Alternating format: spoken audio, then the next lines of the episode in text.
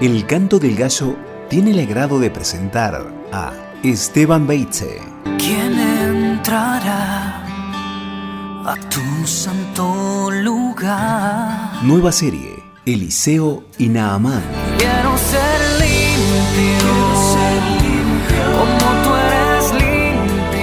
El encuentro entre dos hombres, dos naciones, dos religiones, dos etnias, dos historias y dos realidades. El profeta y el general.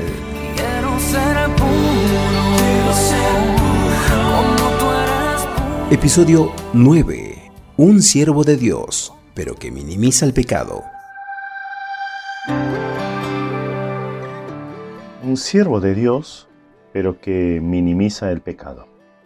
Estamos analizando los personajes de Segunda Reyes 5 y sus actitudes contradictorias.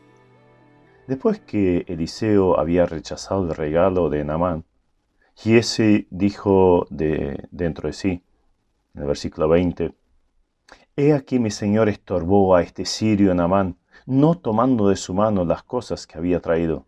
Vive Jehová, que correré yo tras él y tomaré de él alguna cosa. En otras palabras dijo, mi amo es un tonto. Yo sé lo que es bueno para mí y hasta dónde puedo ir.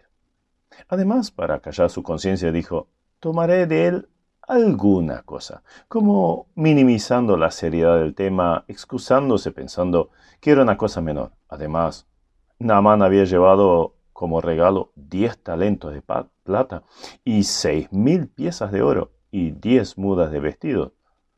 ¿Qué importaría este talento frente a los nueve que le quedarían? Además, podría decirse que era plata lo que pedía y no el oro que llevaba. Si le pedía dos vestidos, Naamán se quedaría todavía con ocho, que de todas formas había estado dispuesta a regalar. Así que tenía argumentos de sobra para excusarse. Hoy diríamos, y lo hace todo el mundo. Esto no le hace daño a nadie. Sabemos hasta dónde ir y dónde poner el límite. Hasta vemos que le dio un tinte santo al pecado que iba a cometer. Decía, vive Jehová. Cuando se quiere cometer el pecado, hasta se es capaz de utilizar argumentos espirituales para excusarlo. Recuerdo haber leído de una pareja de novios que oró a Dios pidiendo perdón por la fornicación que iban a cometer a continuación. Creían poder santificar el pecado con una oración. Jesse estaba seguro de sí mismo, no queriendo ver un problema en esta pequeñez. Esta actitud es muy común antes de cometer un pecado. Se cree que se sabe hasta dónde se puede ir. Le quitamos dramatismo con excusas y hasta espiritualizamos el pecado a cometer. Hace poco hablaba con el encargado de consejería de líderes de una gran misión evangélica.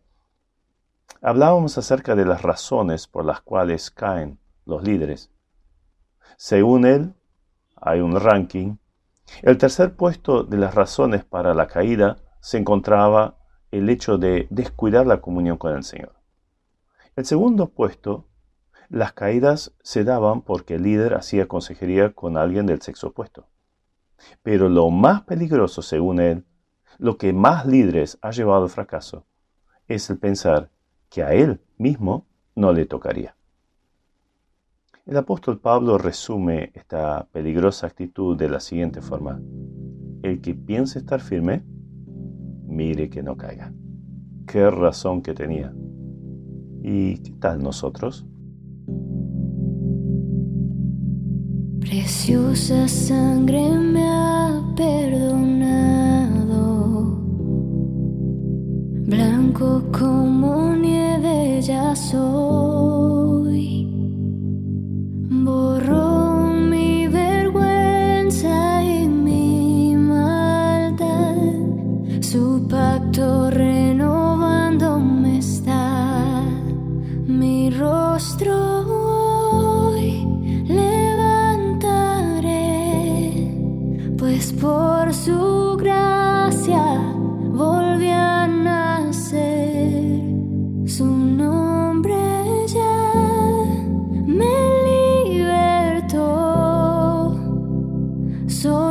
por Cristo, lavado soy.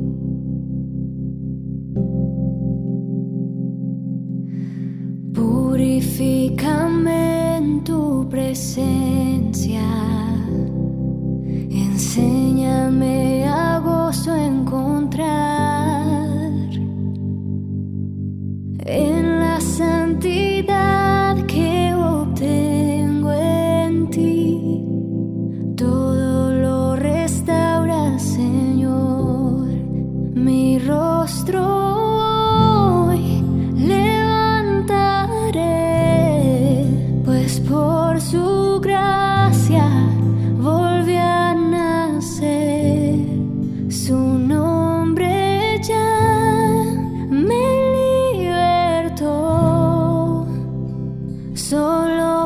Cristo, lavado soy mi ropa.